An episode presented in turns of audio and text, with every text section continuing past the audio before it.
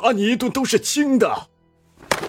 裴世子恕罪，如儿从小被微臣娇惯坏了，一时冒犯了裴世子，还请裴世子恕罪呀。裴玉微微的勾唇一笑，嗓音温柔：“今日是四殿下主审，郡守大人与其担忧令公子，不如先担忧担忧自己。”呃，裴世子这是何意呀？梁斌心底升起了一丝不好的预感。莫奇是个话多的。在梁斌错愕的眼神之下，绘声绘色的描述了一遍昨日梁叔在那村子的所作所为，一番话下来，让梁斌阴沉了脸色。你，你这个畜生！梁斌气急，一巴掌打在了梁叔的脸上，直直的打落两颗牙齿。郡守大人，先别急，本殿下也是被人娇生惯养养大的，心胸宽广，不介意那些。只是本殿下想要知道，这些年朝廷发的赈灾银两，到底是进了百姓的荷包，还是进了你的腰包里？霍尊语气由温和斗转阴凉，声音含着薄怒。梁斌被这一声呵斥惊得心肝都颤了颤。这个殿下，微臣冤枉啊！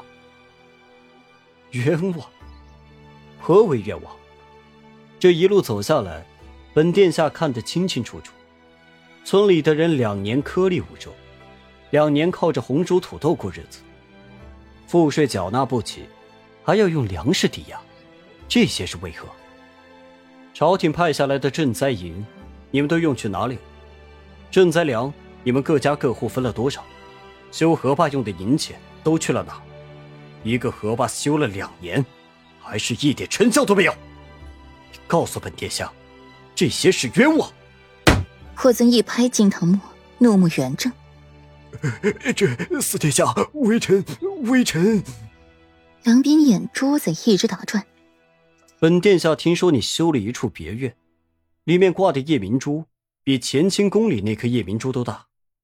本殿下不得不怀疑，你有不轨之心呢。这是搜刮了贪污多少民脂民膏，才能建得起来的。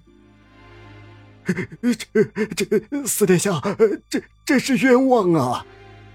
梁斌快要急哭了。这北周荒凉贫瘠，山穷水尽的，朝廷都不会想着来神的，怎么现在天降一个四殿下，还知道他建别院？很快你就不冤枉了。霍尊话音刚落，漠河便带着张巡抚回来了。四殿下，这是梁郡守两年以来赈灾银两的出处。还有与各官员的来往书信，属下粗略算了一下，总共贪污了银两一千二百万，粮食两千一百担。数目惊人，张巡抚跪下，下官参见四殿下。这些数目下官看过，与莫侍卫说的一般无二。梁斌心如死灰。来人，革去梁斌郡守一职，与马云龙一起发落回京。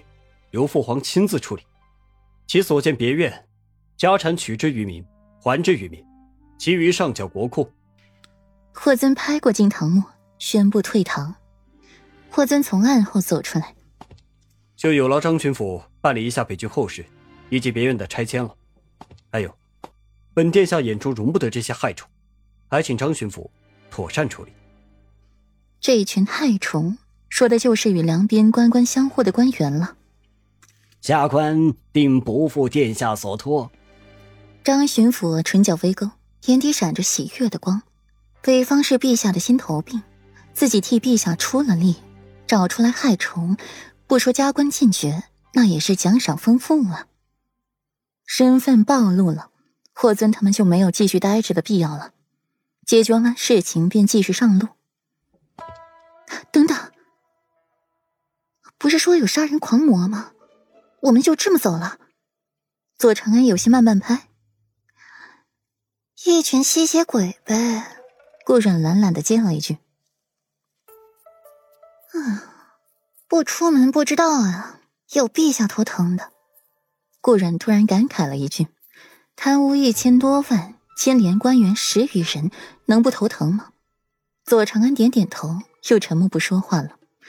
顾阮的心里却清楚。他看到阿秀生的孩子了，心底的舍不得和想念便又冒了出来。